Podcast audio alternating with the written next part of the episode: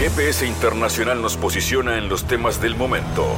Fabián Cardoso informa y analiza la realidad latinoamericana y de integración regional en una producción de Sputnik.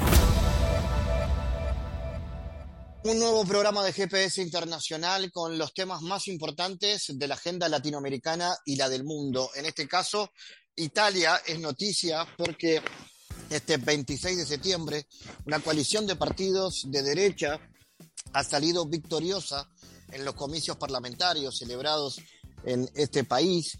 Finalmente, bueno, habrá nueva eh, jerarca, nueva presidenta en Italia, Meloni, eh, y vamos a analizar qué viene eh, con esta nueva llegada al poder, qué trae la derecha llegando al poder en Italia, cómo afectará esto a la Unión Europea, teniendo en cuenta además la importancia económica y política de este país eh, en la Unión?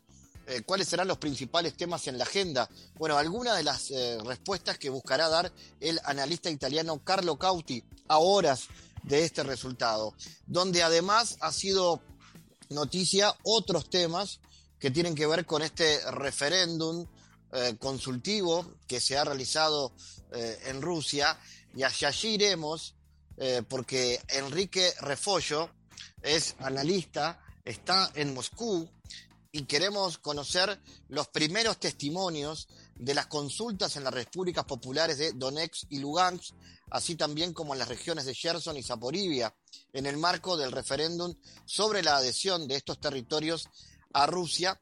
Eh, bueno, resultados que han sido satisfactorios eh, de acuerdo al análisis del gobierno ruso qué consecuencias tienen estos históricos resultados, qué implicaciones tendrá en el conflicto con Ucrania, cómo se vivió en Moscú y cómo se vive allí la guerra mediática y económica contra Rusia. Eh, vamos a hablar con Enrique Refollo desde Moscú para que nos cuente esto. Y como siempre tenemos espacio para la música y para la cultura y la presentación de la banda Los Giles Montevideanos, una banda que tiene mucho del sonido ciudadano de la capital uruguaya y que se estará presentando el próximo viernes 21 de octubre. Con música y análisis internacional comienza el viaje, comienza GPS. En GPS Internacional localizamos las noticias de América Latina.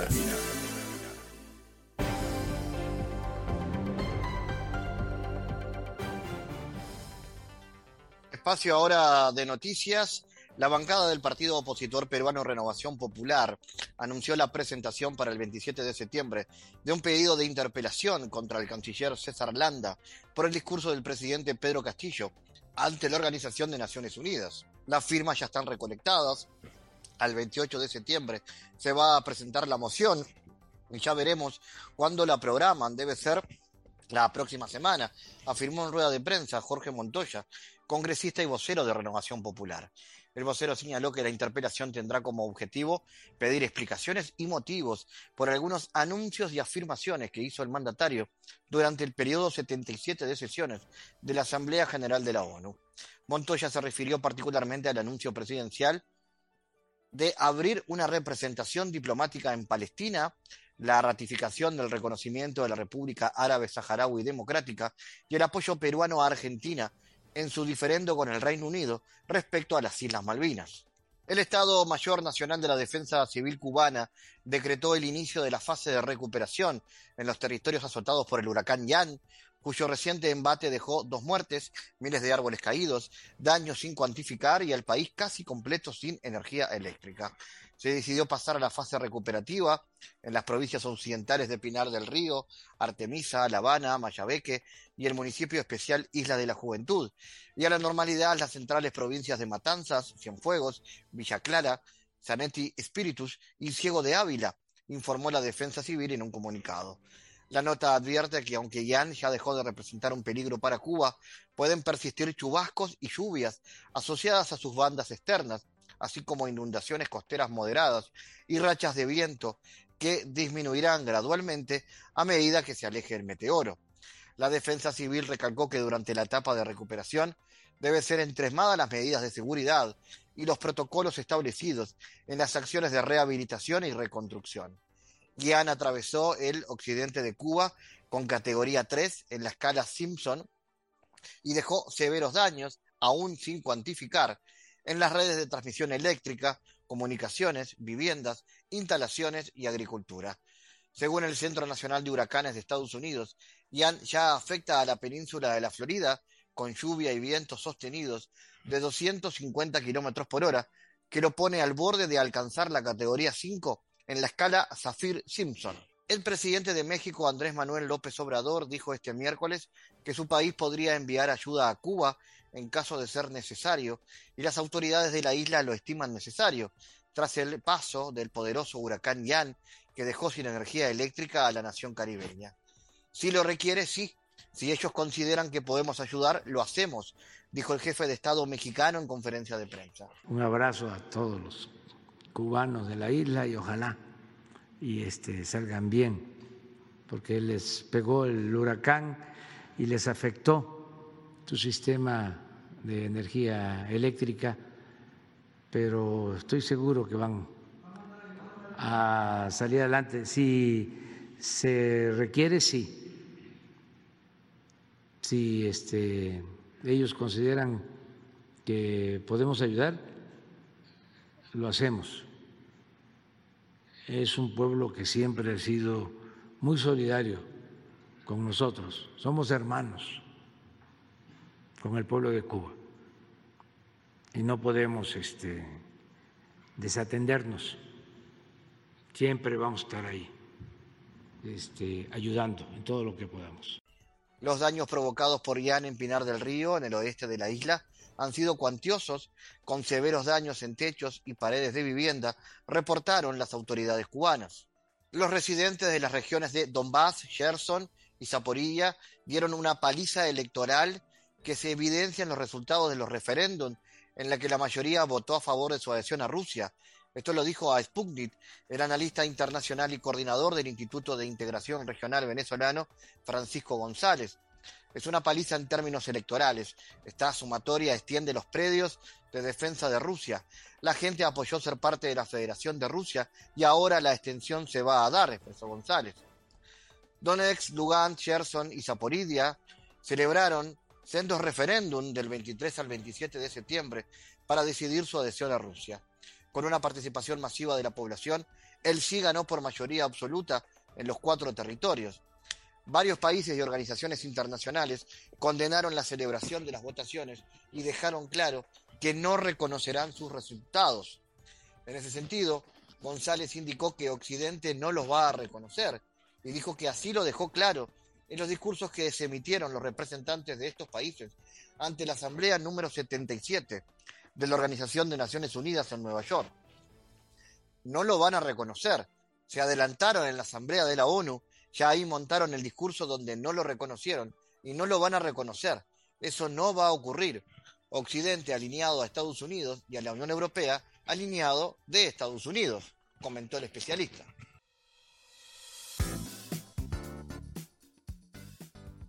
Este 26 de septiembre la coalición de partidos de centro-derecha salió victoriosa en los comicios parlamentarios celebrados en Italia.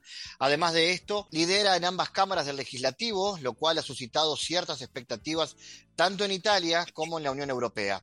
Hay algunos funcionarios europeos, como la vicepresidenta del gobierno español, Joanda Díaz, que han tildado el evento de triste y preocupante, haciendo alusión a que Italia está siguiendo los pasos de Hungría y Polonia. Entre otras cosas, esto implica una mayor velación por los intereses nacionales por encima de los europeos. Vamos a continuar analizando lo que está pasando en Italia. Vamos a recibir al analista Carlo Cauti. Queremos saber qué se puede decir de este resultado. Carlo, ¿qué cambios le esperan a Italia tras la victoria de esta coalición de derecha? Bueno, primeramente, muchas gracias por la invitación. Es siempre un placer hablar con usted. Bueno, Fabián, eh, la, in Italia cosa, cosa cambierà? Eh, primeramente la política migratoria. La política migratoria eh, no eh, será la misma. La política migratoria será mucho más restrictiva, especialmente con los migrantes ilegales que vienen de África y Medio Oriente. Eh, porque hasta hoy centenas de millares de inmigrantes clandestinos llegaron a las costas de Italia y eso se tornó un problema de seguridad pública porque eso claramente aumenta no solamente el desempleo, más también los riesgos para las personas, aumentó el número de furtos, entre otras cosas, de asaltos a las mujeres, etc. Punto número dos, La cuestión de la política económica también mudará. Eh, el reddito de cittadinanza, la renta básica de ciudadanía, que fue creada por el movimiento Cinco Estrellas, el movimiento populista de los Cinco Estrellas, que de facto se tornó una compra de votos, va, será, será eliminado por el actual gobierno. E, actual no, el futuro gobierno que ancora se formó, la verdad, el gobierno nuevo en Italia. E en tercer punto, la posición en relación a la Unión Europea, que se puede eh, resumir en la frase que Giorgia Meloni pronunció diciendo que la fiesta acabó se acabó la fiesta porque en Bruselas de facto tenemos un problema de supersalarios, por ejemplo, y desperdicio de dinero público, de plata pública eh, para los funcionarios europeos, más también tenemos en Bruselas un problema de defensa de los intereses nacionales de los otros países hace muchos años e Italia no, y ahora Giorgio Meloni va, quiere volver a defender los intereses de, Euro, de Italia en Europa. Carlos, ¿cómo crees que afectará esto eh, un gobierno de derecha en Italia a la Unión Europea, teniendo en cuenta la importancia económica y política que tiene este país en este organismo? Bueno, Italia es la tercera economía más importante de Europa, la segunda mayor eh, economía por eh, términos de manufactura, de industria. Entonces, Italia es importantísima. Eh, en Europa se creó de facto un directorio entre Italia, Alemania y Francia, especialmente durante el gobierno de Mario Draghi, junto con Olaf Scholz, en Alemania y Emmanuel Macron en uh, Francia. Pero ahora no sabemos si eh, Francia y Alemania van a isolar Italia o no, más también no puede hacer a menos de Italia por, los grandes, eh, las grandes cuestiones europeas, Italia es fundamental por los equilibrios diplomáticos y también por su fuerza económica. Ahora, con certeza, eh, Giorgio Meloni negociará eh, en Europa con una mayor fuerza eh, nacionalística, con una mayor eh, defensa de los intereses nacionales, non tiene ningún interés en salir de la Unión Europea, de salir de la eurozona, de la zona del euro, eh, quiere mantener, eh, mantener Italia nella zona dell'euro e nell'Unione Europea, però renegociando algunas cosas que de facto eh, perjudicaron Italia en los últimos años y eh, eh, facilitaron, por ejemplo, los intereses de Alemania o de Francia o de otros grandes países. Un ejemplo encima de todo, aumentar los eh, impuestos alfandegários eh, contra los productos chinos, porque los productos chinos hacen concurrencia desleal a los productos primeramente italianos, por ejemplo, cosas que Alemania eh, se, se, recusó a hacer por mucho tiempo, porque Alemania y China tienen un, una ligación especial con la, muchas empresas alemanas que venden en China. Entonces, esas cosas podrán mudar y mudarán mucho probablemente en Europa. Carlos, eh, este resultado de alguna manera expresa un descontento de la población respecto a que anteriores experiencias políticas no hayan contentado en salir de la crisis. ¿Dónde crees que, que venga el descontento por la cual una sociedad apueste por una coalición más hacia la derecha?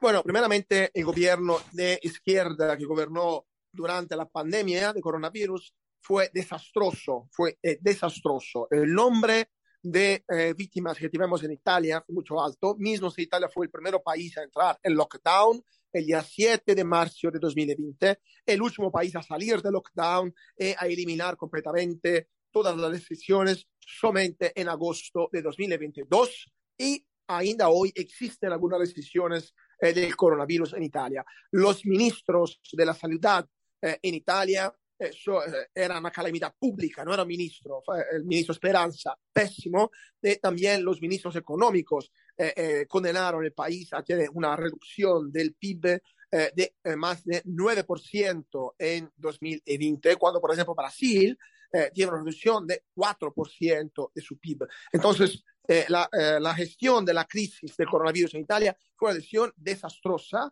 esto claramente creó un fuerte descontentamiento por la población que decidió eh, eh, eh, apostar, decidió escoger eh, una propuesta política diferente del único partido que estaba en la oposición en aquel momento, de la oposición dura contra las restricciones impuestas por el coronavirus. ¿Cómo analiza las perspectivas de, en términos de política exterior que tendría un gobierno liderado por Meloni? ¿Cuáles serían los principales temas en la agenda, crees? Bueno, eh, la manutención de Italia dentro de la Unión Europea y dentro de la Alianza Atlántica no es de discusión. Italia continúa siendo un país atlántico, continúa siendo un país de la OTAN, continúa siendo un país de la, eh, de la Unión Europea con mucha comisión, es un país del occidente.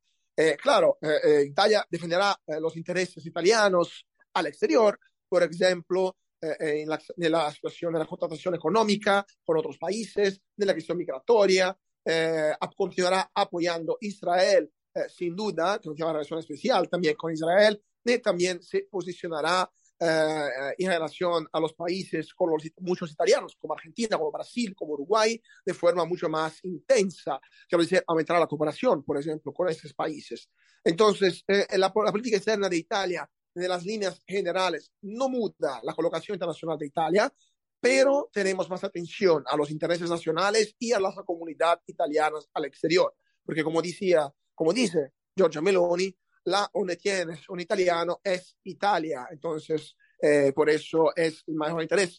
Último punto, en el caso de Venezuela, por ejemplo, eh, Giorgia Meloni habló claramente que es mucho más inteligente si tenemos un problema demográfico en Italia, eh, mm, eh, importar, como debo decir así, o regresar eh, italodescendentes de Venezuela, que está en una situación muy complicada, o también de Argentina, si la, la crisis económica argentina continuará, de que eh, eh, eh, aceptar inmigrantes que vienen de países como África, países africanos o de países árabes, que son mucho menos integrables nella, nel tecido social italiano. Entonces, estas serán más o menos las mudanzas que esperamos. Finalmente, Carlos, ¿cómo crees que impactará esto en las tensiones entre el norte y el sur del país? ¿Se harán más intensas las desigualdades económicas y sociales? No, no, no. Eh, Fratelli Italia es un partido nacionalista que tiene una fuerte presencia también al sur de Italia. Entonces, con certeza, la, el objetivo será eh, crear un desenvolvimiento económico también en el sur. La cuestión es la lucha contra la mafia y contra la, la criminalidad organizada en general, en general, y la lucha dura contra la droga, eh, que es una praga en Italia, es una catástrofe la, el nombre de, de, de, de jóvenes que, que, se drogan en Italia y que financian las organizaciones criminosas. Entonces, eh, con certeza, eh, Italia tendrá una atención particular eh, para eh, las inversiones eh, en el sur de Italia y también para las inversiones extranjeras. Carlos Cauti, gracias por tu análisis. Muchas gracias, muchas gracias, Fabián. Un gran abrazo. Analizamos los temas en GPS Internacional.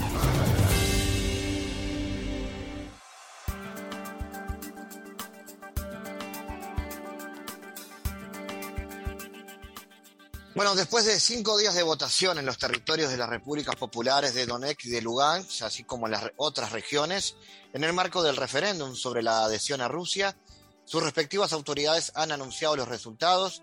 La primera entidad en hacerlo fue la región de Zaporilla, sus residentes que sufrieron los bombardeos de parte de las Fuerzas Armadas de Ucrania los últimos meses han expresado su decisión de formar parte de la Federación de Rusia según cifras, el 93,11% de los que participaron en el referéndum sobre la adhesión a Rusia dijeron sí a la unificación.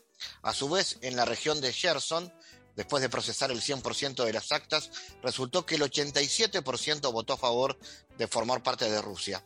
Se informa que no se han presentado quejas respecto a este proceso de referéndum y ha transcurrido en condiciones de legitimidad y con la presencia de observadores internacionales. Luego se dieron a conocer también los resultados de la República Popular de Lugansk. El 98% de los ciudadanos de la República votaron a favor de la adhesión a Rusia. El referéndum se celebró durante cinco días, a diferencia de los cuatro primeros días, en los que la votación se llevó a cabo mediante comisiones móviles por razones de seguridad el quinto y último día la gente pudo acudir a los colegios electorales especialmente preparados. Vamos a analizar lo que pasó allí. Estamos en contacto desde Moscú con el analista Enrique Refollo. Enrique, eh, queremos saber, bueno, cómo analizas estos resultados históricos y qué implicaciones tiene esto en el transcurso del conflicto con Ucrania. ¿Pueden haber que se retornen más regiones rusoparlantes a la órbita rusa en el corto plazo? Han dicho un sí muy mayoritario, de una amplia mayoría, con eh, buena o muy buena participación también. La cosa es qué es lo que va a hacer eh, el gobierno ruso a partir de ahora, el Parlamento ruso, la Duma, porque ahora la pelota está en ese lado de la cancha. La gente ha dicho que sí, que quieren eh, entrar en Rusia, quieren ser parte de Rusia y quieren abandonar un Estado ucraniano que les ataca y les persigue por lo que son bueno, ese eh, racismo antirruso está muy permitido y muy fomentado desde las instituciones de la Unión Europea. Es decir, Eh, si se habla de otros, eh, está mal, el racismo es muy malo, pero todo lo que sea cargar contra Rusia, utilizando cualquier argumento, ello lo utilizarán desde la Unión Europea, desde la OTAN, desde Estados Unidos, etc. Entonces, de momento, el terreno de juego está así, el tablero político.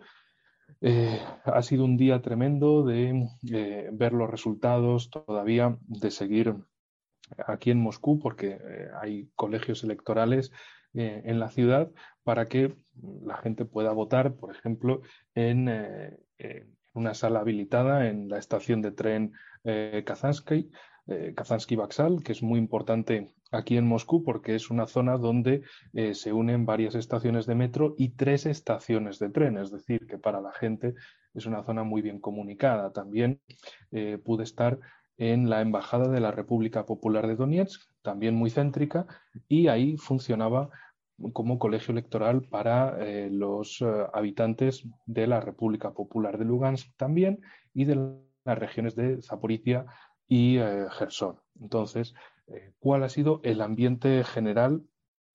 Que la mayor parte de la gente iba con muchas ganas para dar el sí, el, digamos, el sí quiero a Rusia, a salirme eh, de una Ucrania que me persigue por todo. También había gente que pedía no salir eh, grabados de, ninguna manera porque tenían familia en el lado ucraniano, entonces no querían que las autoridades ucranianas pudieran ver eso y tomaran represalias contra su familia, porque no olvidemos un detalle muy importante, y es que sorprendentemente eh, Ucrania desde 2014 tiene eh, una lista negra llamada Mirotvorets o Guardianes de la Paz, donde básicamente señalan a todo disidente contra el gobierno ucraniano. Cualquier cosa que sea considerada antiucraniana, ahí aparecen. y no es cualquier persona. Imagínense que al propio Donald Trump o a Henry Kissinger también lo pusieron ahí, los pusieron ahí en esa lista. Es decir, em, eh, el nivel de locura, de trastorno y de, psicopatía que existe en el gobierno de Kiev y en todas sus eh, entidades eh, asociadas es tremendo, terrible. Con otra gente lo que sucede es lo siguiente. Los que son nacionales ucranianos han filtrado en esa lista negra todos los datos personales orientada a que los asesine, como pasó con dos periodistas eh, eh, ucranianos en 2015, con otros eh, ciudadanos ucranianos que se opongan al, régimen de Kiev, pues no pasa nada, se filtran todos sus datos para hacerles boicot, persecución por todas partes allí donde estén. Para los extranjeros es un reclamo a las autoridades de sus países para que los juzguen por terrorismo. En fin, cualquiera que haya visitado eh, Donetsk, Lugansk o Crimea, o se haya pronunciado en contra del régimen criminal de Kiev, acaba en esa lista, para ver si las autoridades de su país los bueno, intentan procesar por eh, terrorismo. En definitiva, bueno, un régimen criminal del cual es normal que se quieran separar eh, las dos repúblicas del Donbass y también estas regiones tan enormemente rusoparlantes como son eh, Gerson y Saporizia.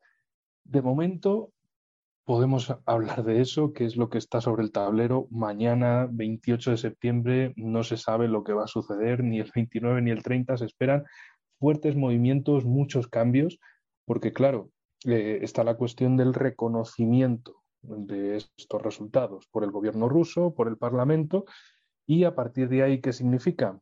Que si eh, el lado ucraniano ataca, y lo más probable al 99% es que ataque y siga la guerra como está, entonces eh, Rusia no estará haciendo una operación militar especial en un territorio que no es Rusia, sino que estará defendiendo territorio ruso.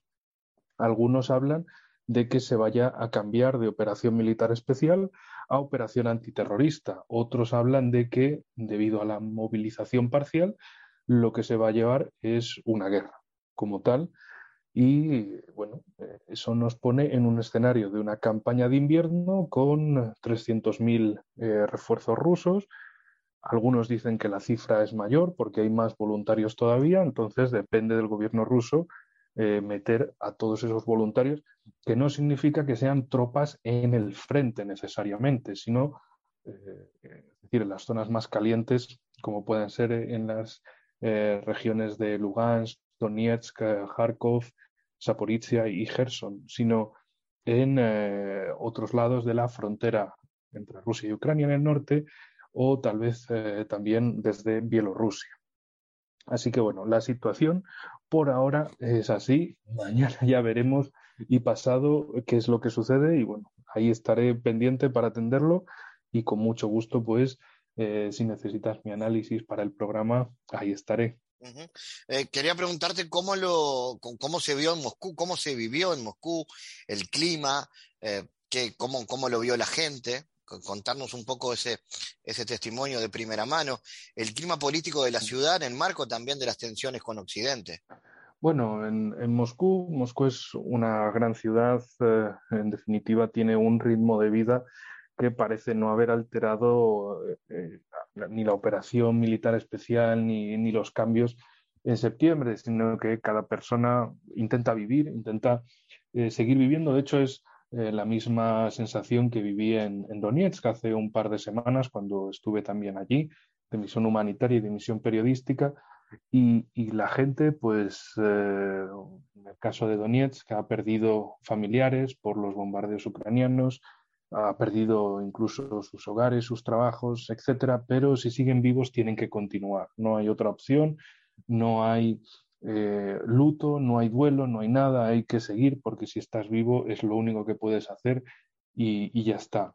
En el caso de Moscú es eh, eh, remotamente parecido en el sentido de que, bueno, se pueden haber perdido efectivamente lazos con Occidente, lazos turísticos, lazos culturales o lazos económicos sobre todo, políticos no digamos, pero la vida sigue y hay que continuar de la mejor manera que se pueda. Entonces, eh, hay mucho mundo eh, que está en contacto con Rusia. Eso lo demuestra cada reunión, por ejemplo, de Lavrov en la ONU o en eh, la cumbre de la Organización de Cooperación de Shanghái. Es decir, la vida sigue y bueno, si Occidente pasa de Rusia, pues Rusia pasará de Occidente y mirará al resto del mundo que representa el 85% de la población mundial. Así que en ese sentido eh, tenemos eso por un lado. En la gente que iba a los colegios electorales, eh, en general, 90 y muchos por ciento iban con todas las ganas de votar eh, el sí. Incluso, bueno, había gente que también estaba para un comentario siempre, digamos, los más valientes porque no tuvieran familiares en el otro lado. los que tienen familiares en el otro lado eh, casi todos prefieren no decir nada para no poner en riesgo a, sus familias por la represión que puede hacer el Servicio de Seguridad ucraniano o cualquier otro grupito o pandilla de eh, neonazis de ocasión, de, yihadistas para, para este caso, y que pueda atacar a, sus familias. Y eh, por último, lo que señalaría es que había gente que incluso pues, iba cantando o recitando poesía de la alegría que le representaba el que esto pudiera tener lugar, especialmente la gente que provenía de Donetsk y de Lugansk, bueno, de las repúblicas populares de Donetsk y Lugansk, porque ellos ya habían votado hace ocho años, pero en ese caso Rusia no aceptó eh, la reintegración o la integración de estas dos eh, regiones a Rusia y ahora esperan que sí eh, se cumpla, que sí se integren a Rusia y esto signifique una cosa muy importante, una palabra muy pequeña pero muy necesaria, paz. Enrique, eh, respecto a lo, mediático, ¿no? El rol de Occidente en la guerra mediática contra Rusia, ¿se sabe realmente lo que está sucediendo en Ucrania, en el mundo occidental? No, en absoluto. Sí. Eh, mira, desde, desde el inicio de, la operación militar rusa en Ucrania, hemos visto eh, España y en otros muchos países, como grandes medios de comunicación que se jactan de ser la verdad, que se jactan de ser los verdaderos eh, periodistas, han puesto descaradamente imágenes de videojuegos, de películas, de acontecimientos que no eran ni el espacio ni el tiempo en el que lo estaban mencionando. Eh, ejemplo, pusieron una explosión en China de un depósito en 2015 y lo pasaban como que había sido una bomba rusa en, Ucrania. Es decir, tenemos el campeonato de falsedades, de operaciones psicológicas mediáticas en todo esto. Y, por supuesto, también todo empezó con la censura a otros medios, como es el caso de Sputnik y de Russia Today, de que, bueno, con la excusa de que eran medios malos, terribles, que desinformaban, que estaban alineados con el gobierno ruso, con Putin, etcétera, pues eh, con esa excusa cerraron esos medios. Pero eh, en realidad no es un punto final, sino es un punto medio de una cadena de acontecimientos que va orientada a censurar cualquier tipo de medio, independiente, o unipersonal, es decir, cualquier medio alternativo o cualquier persona que se vuelva influyente en las redes sociales, en, YouTube, en otras eh, redes sociales orientadas a vídeos o programas de, radio y que eso pueda poner en jaque o en grave riesgo el relato oficial de los gobiernos occidentales. Entonces, lo que vemos aquí es eh, esa campaña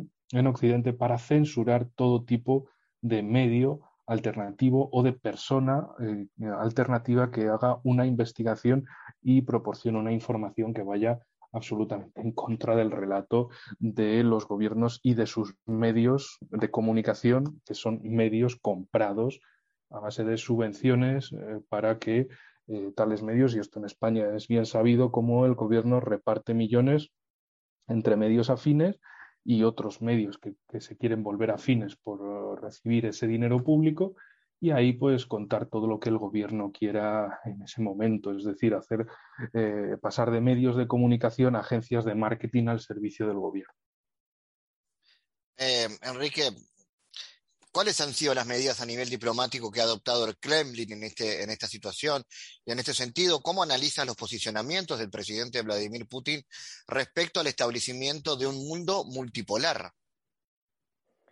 Es eh, esperanzador, desde luego, porque, eh, bueno, eh, en el ámbito de las relaciones internacionales se sabe que estábamos en el momento unipolar, tal y como además Estados Unidos se declaraba a sí mismo donde ellos eran la única superpotencia en el mundo y no podía haber ninguna otra más y que cualquier intento de otra potencia o superpotencia mundial por disputarle ese trono, y no significa cambiar una unipolaridad por otra, sino eliminar la hegemonía estadounidense en el mundo y que sean un país más entre todos los demás, pues eso, desde luego, claro, a Estados Unidos le parecía que es poner en riesgo el esquema de seguridad mundial, les beneficia. Todo lo que eh, no vaya en su beneficio les perjudica, una tautología absoluta, y entonces por eso siempre han criminalizado cualquier otra opción de orden mundial.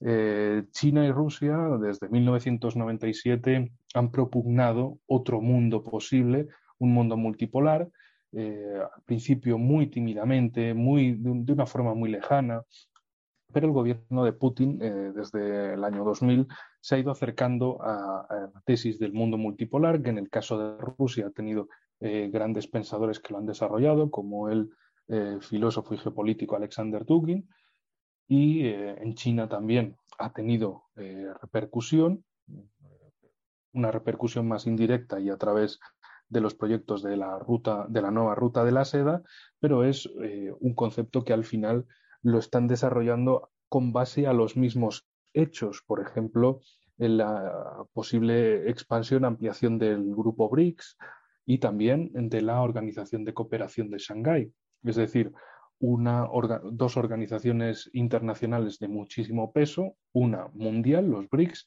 y otra eh, más eh, continental orientada al espacio euroasiático, como es eh, la Organización de Cooperación de Shanghái. Y a partir de lo que hemos visto en 2022, estas organizaciones, que al final a quien contienen al, al trío asiático, es decir, Rusia, China, India, y este triángulo puede ser capaz de crear un mundo distinto, multipolar, no basado en la hegemonía de, de una potencia como es Estados Unidos, sino eh, basado precisamente en el respeto mutuo, en eh, los acuerdos que beneficien a todas las partes y, en definitiva, en que no existan esas imposiciones unilaterales de una potencia como sea Estados Unidos y sus aliados, que al final arrastren a la guerra eh, e instrumentalicen para arrastrar a, unos países a la guerra con el objetivo de dañar a otros, como es el caso de la utilización de Ucrania contra Rusia o de Taiwán contra, eh, contra China, o incluso también las utilizaciones de Irán eh, perdón, de Irak y Afganistán contra eh, Irán y también contra Turquía y Rusia a través del Cáucaso. Enrique Refollo desde Rusia, gracias por tu análisis, tu presencia desde Mokun GPS. Muchísimas gracias a ti y espero eh, volver pronto con muchas más noticias y que ojalá contengan algo de paz. En GPS Internacional navegamos por la sociedad y la cultura.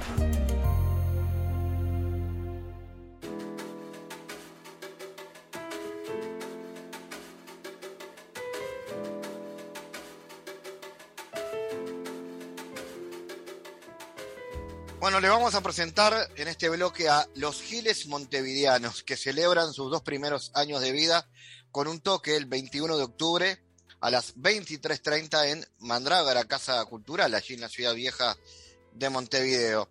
Eh, los temas que van a estar tocando tienen que ver con el álbum debut que se llama Instinto Animal y se estarán presentando también canciones de su próximo disco. Vamos a conocer, escuchando, por supuesto, a los Giles Montevideanos en este GPS y recibiendo a Sebastián Custiel, eh, líder de esta banda, que lo tiene además en la composición, en los teclados y en la voz. Bienvenido, Sebastián, contanos de estos Giles Montevideanos, cómo nacieron y en qué andan. Bueno, primero que nada, buenas para, para todas las personas que estén escuchando. Y bueno, los Giles Montevideanos, bien, felices, re contentos de estar de estar tocando ahora de vuelta. La última vez que tocamos había sido en agosto cuando, cuando presentamos el, disco Instinto Animal, como bien dijiste. Y nada, y ahora estamos volviendo a tocar después de ese toque, después de un montón de tiempo, y está, y re felices de, estar tocando el viernes 21. Este, y los giles, bueno, surgen hace un montón en, la pandemia, como, como un montón de proyectos que han nacido a través de la, pandemia. Y es raro porque surgen primero en el estudio y después se da la, la cuestión de interpretar las canciones y, y, de conocer a, los que hoy integramos la banda, ¿no? Porque en realidad en el principio éramos solo yo y Alfredo, que Alfredo es el, Alfredo Vázquez es el batero. Y bueno, empezamos a componer las canciones, a armar el instinto animal, y después empezó a armarse los giles montevideanos, que es lo que, lo que es hoy. ¿Cuál es el estilo de la banda, si es que hay uno? ¿A qué suena? ¿Por dónde viene? Eh, bueno, eso es como, hay, hay como un montón de cosas, porque, porque si bien sí, eh, yo soy el que compone la canción, la canción se arma de, lo que toca el bajista, el que toca la guitarra eléctrica, la batería, el que hace el coro, el tecladista, esto, lo otro, y cada uno va como, como eh, poniendo ahí en esa, no sé, en esa olla, en esa sopa, lo que fuese, el, género que, que, lo identifica cada uno, digamos, su estilo, su onda. Entonces, como una mezcla de varios géneros, porque a mí me gustan mucho, bueno, los redondos, Charlie García, Fito Páez, etcétera, y por ahí Miguel Garrido, que es el guitarrista, más ACDC, Crew y toda esa onda, y el, el Gabo, que es el bajista, curte un poco más de hip hop. Es como que hay, un, hay, hay de todo un poquito, porque nada, también es la gracia de que funcione como banda, ¿no? De que cada uno pueda como tocar lo que le gusta tocar, el estilo que le gusta tocar en, el instrumento. Vos venís además porque tenés una conexión con, la música popular, con el carnaval, con la murga, ¿no? Que de alguna manera influye en esto. Sí, sí, re, re influye por ejemplo, no sé, si vos vas a hacer un arreglo de viento, yo arreglaba murga. Y si vas a hacer un arreglo de viento, el arreglo de murga eh, no tiene nada que ver con el viento, con el saxo, ni con una trompeta, ni nada. Pero es un arreglo igual, es un contracanto en, una determinada parte de la canción. Y está todo el tiempo conectado con, la murga. O meter el, en, un, en un rock and roll vas metiendo un coro. O tenemos una canción que es un rock más tranquilo, que tiene coro un montón de tiempo. No sé, tendrá en, en, totalidad la canción creo que dura, no sé, cuatro minutos y habrá un minuto de canción juntando cada parte de coro y sí, hay compañeros, hay colegas que me han dicho que tiene como, como cosas que se, que se acercan mucho a, la murga y eso es como imposible escapar, así como también cuando vas a la murga llevas cosas que aprendiste con, el, rock, con el rock o con la guitarra, con X género. Es como que se, se alimenta todo, todo el tiempo porque no deja de ser arte y música.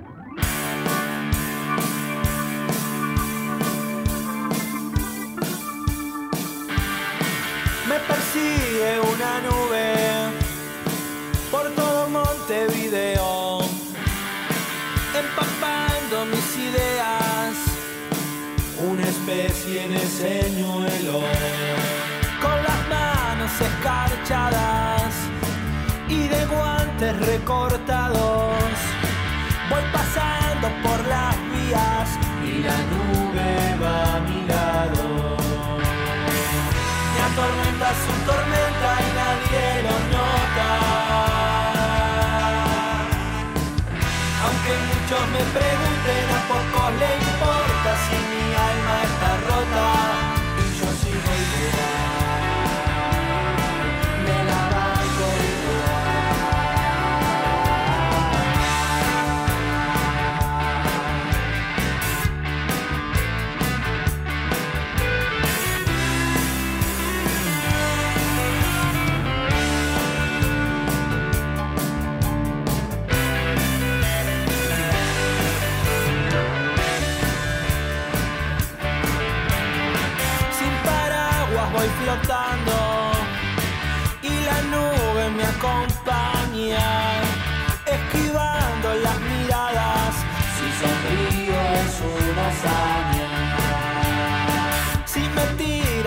Sus rayos, me destruye pensamientos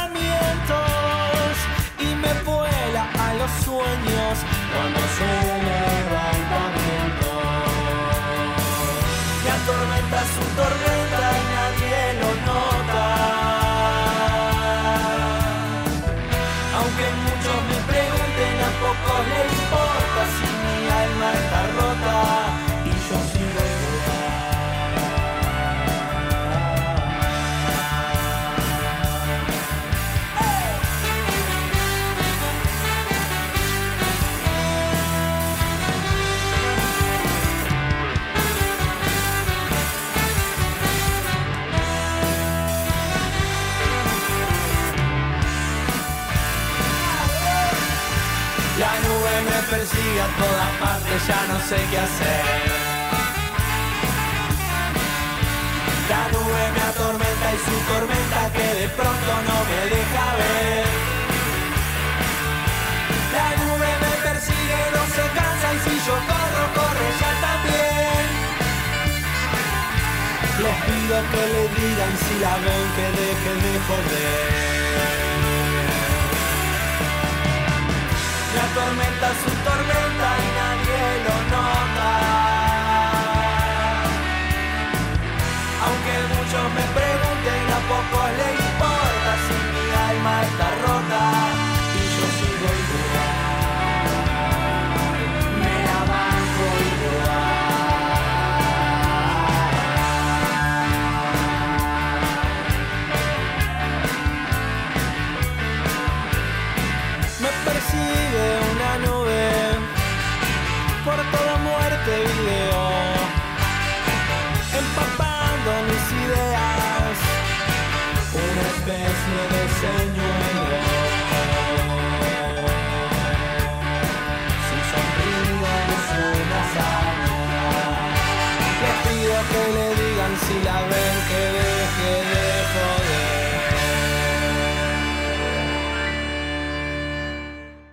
Cuanto a las letras, porque ustedes dicen por acá que, que no hay tristeza, pero sí nostalgia de momentos compartidos, de amores y desamores.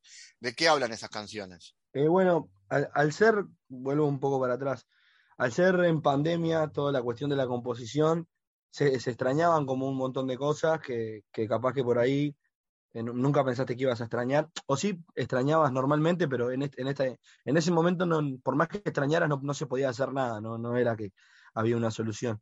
Entonces sí, en, las letras del disco, eh, creo que lo que, lo que, esto lo hablamos hace un tiempo también, que hay mucha, hay, como bastante nostalgia por algo, por cosas que ya no están, eh, ya sean por momentos o por algún amor o, por alguna situación de amigos o, simplemente la felicidad que, que, que es eso, es como un, un segundo y después cuando la estás buscando de vuelta es como que no, no, sirve, porque en realidad la encontrás, no, no buscándola, sino que encontrándola así de, la nada. Entonces como que habla un poco de eso de la banda. En un momento decimos, eh, aunque muchos me pregunten, a pocos les importa si mi alma está rota, porque también en la pandemia pasó mucho que, que, hablábamos, todos nos comunicábamos, no sé qué, pero en realidad muy pocas personas se preocupaban realmente por, por lo que le pasaban a los demás. Entonces habla como un poco de lo que se pasó en ese momento, de cómo estábamos en ese momento, que en definitiva es como lo que uno escribe, cómo se siente en ese momento, cómo, qué es lo que está sintiendo con respecto a alguien, con respecto a algo, con, con respecto a, a, a, lo que estoy sintiendo yo mismo, pero digo, con respecto a mí. Pero es como la, la, postura que tenés en ese momento específica. Y ahí también viene ese instinto animal del que hablan. Exactamente, ahí va. El instinto animal fue así. Eh, queríamos grabar un disco, ninguno sabía nada y dijimos, bueno, ¿qué, qué, qué precisamos? Precisamos una tarjeta de sonido, una computadora y un micrófono. Está, perfecto. Y ahí juntamos, compramos con Alfredo, el batero, este, la tarjeta de sonido, el micrófono, qué sé yo, y de a poco fuimos grabando mejor las cosas. Al principio la batería la grabamos con un micrófono solo. Y bueno, después vimos, nos empezamos a entusiasmar con el proyecto y las canciones y pudimos juntar y comprar más micrófonos para grabar una batería porque, claro, capaz que esto es importante aclararlo porque capaz que alguien que escuche no, lo sabe. Eh, cuanto mayor control tengas del sonido en una grabación vos, mejor va a sonar una batería con un micrófono. Si yo quiero subir el bombo, con un micrófono subo el bombo, subo el redoblante, subo el platillo, subo todo. No puedo subir solo el bombo, por ejemplo. Entonces cuando empezamos como a, entusiasmarnos, empezamos también a, a, mejorar en lo que sería la producción. Ponele que lo grabamos nosotros con, con Alfredo, más allá de que después en la mezcla del disco trabajó el Diablo Arnicho, Andrés Arnicho, que es mi profe de piano, y el Mono Reyes en la masterización.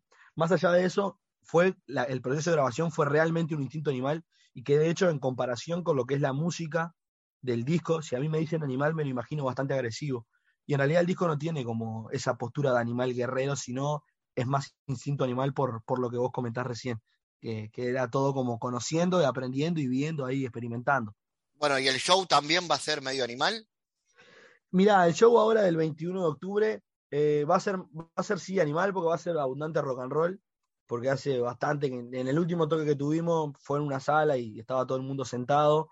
Y bueno, entonces el comentario era como que se habían quedado con ganas de, de bailar un poco, de saltar un poco. Y así que el, va a ser bastante animal, pero por el lado de la fuerza y del, y del, y del rock and roll, que nada, sí, vamos a tocar temas del disco, pero vamos a estar también sacando a la luz otros rock and roll, otros blueses ahí que, que están en el cajón. 21 entonces de octubre, va a empezar a las once y media de la noche, ahí en la Ciudad Vieja, en Mandrágora. Sí, 21 de octubre, sí, a, la, a las once y media empieza el show, pero las puertas las abrimos 22.30 como para, para llegar, para tomar algo, para brindar ahí, para estar conversando un rato y después once y media la banda empieza a tocar. Sí, es una casa cultural en Mandrágora que queda en Bartolomé Mitre 1323, esa, una, es enfrente al Pony Pisador y es a una cuadra una cuadra y media del Teatro Solís, más o menos. Excelente. ¿Y luego de este, de este toque hay más planes? Y mirá, después de este toque, creo que había, una, había un toque para, no me acuerdo si para noviembre o para diciembre, en el Florencio Sánchez, que era un encuentro de bandas para recaudar fondos para las ollas populares, que ese es el, el, el seguro que, que, tenemos. Pero después estamos quietos porque, bueno, está estamos como empezando a grabar, a maquetear lo que sería lo que, lo que queremos sacar el año que viene. Entonces, como está, estamos como, como enfocados en eso, la producción de la, de la banda la hacemos todos nosotros. Entonces, como que ta, tratamos de, de ir, eh, digamos, como paso a paso o, o, meta a meta o, no sé, proyecto a proyecto, ponerle el, nombre cualquiera, para poder, para poder hacerlo con, de la mejor manera y dedicarle lo mejor de nosotros. Si no, si queremos hacer mucho, terminamos no haciendo nada. Entonces, como tratamos de ir de ir paso a paso y también disfrutar lo que está de más. Sebastián Custiel de los Giles Montevideanos, gracias por estar. Vamos arriba, muchas gracias y los esperamos y las esperamos a todos el 21 y si no, estamos en Instagram como Giles Montevideanos y en Spotify, YouTube, nada, para que nos conozcan y, y, y nos den la chance.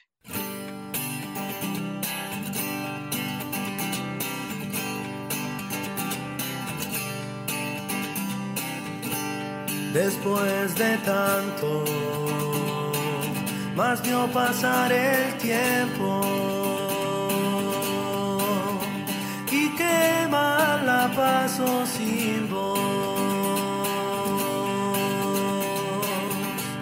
Yo sé que algún día vos me vas a extrañar y a todo este mal te lo voy a contar.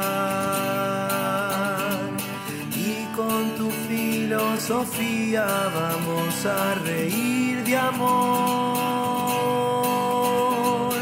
y se termina la historia cuando quieras vos.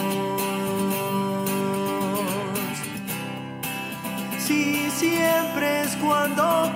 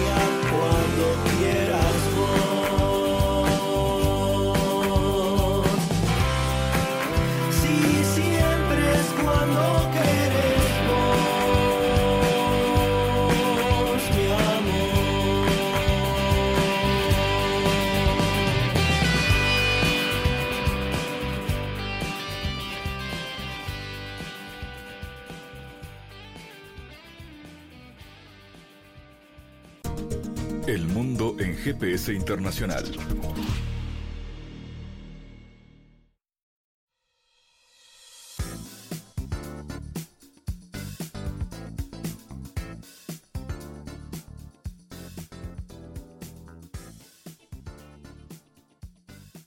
En diálogos geopolíticos analizamos diversos asuntos que atañen a la política mundial, desde el abordaje de los ámbitos multilaterales de articulación política a nivel global hasta las cualidades y los propósitos de las configuraciones regionales, tanto en América Latina así como en otras regiones. Nuestro objetivo es poner foco a una gran diversidad de temas que atañen a la geopolítica en el mundo contemporáneo. Para eso vamos a recibir a Santiago Caetano, aquí en GPS. Bienvenido, Santiago.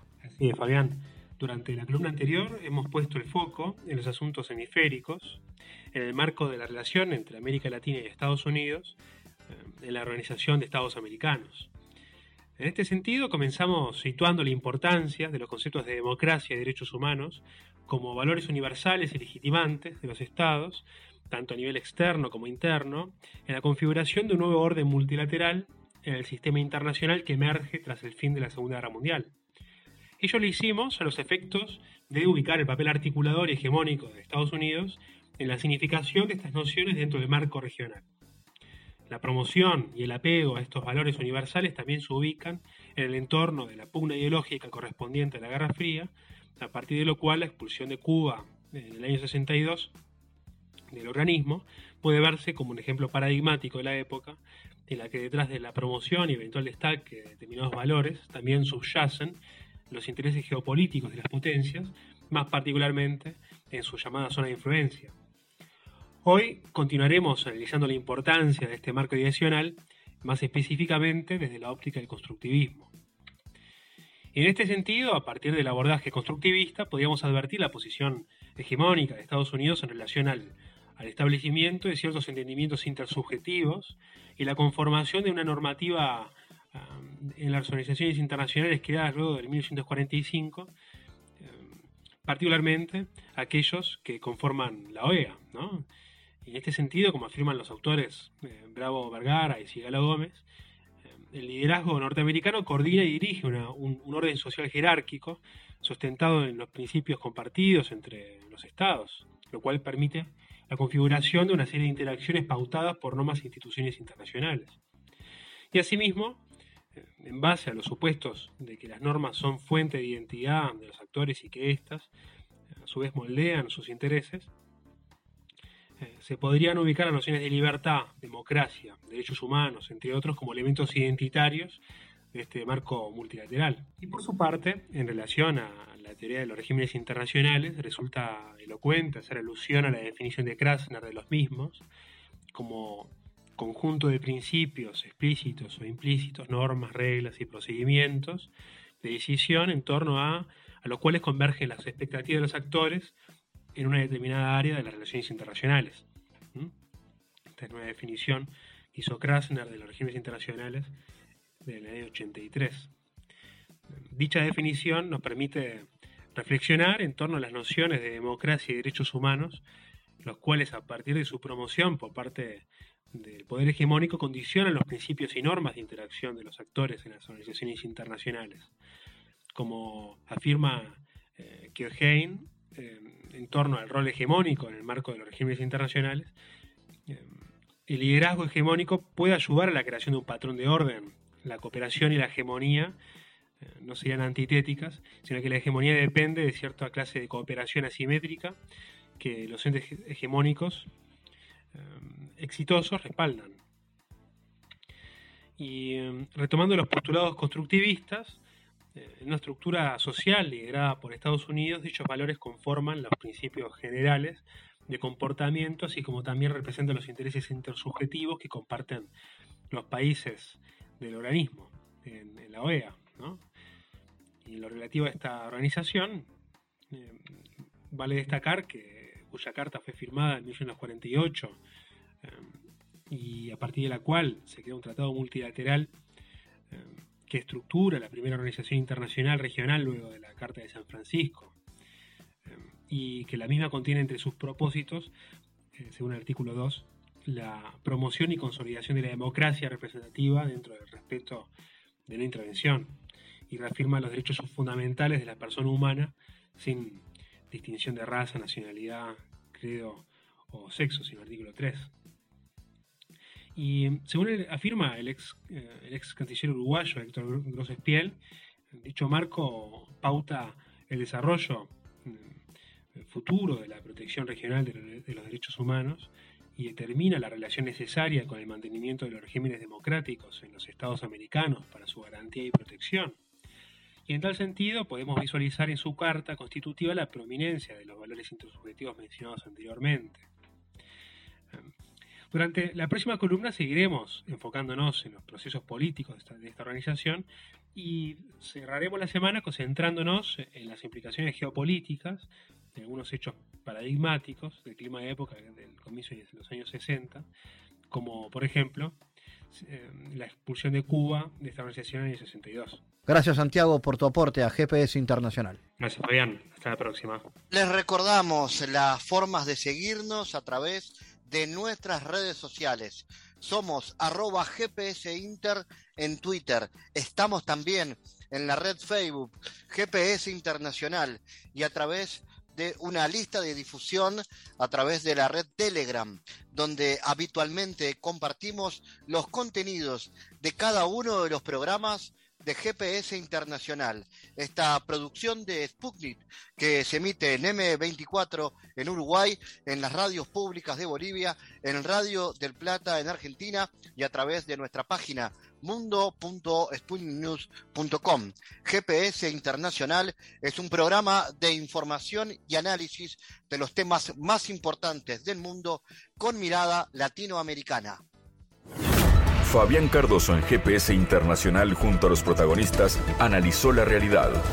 Una producción de Sputnik.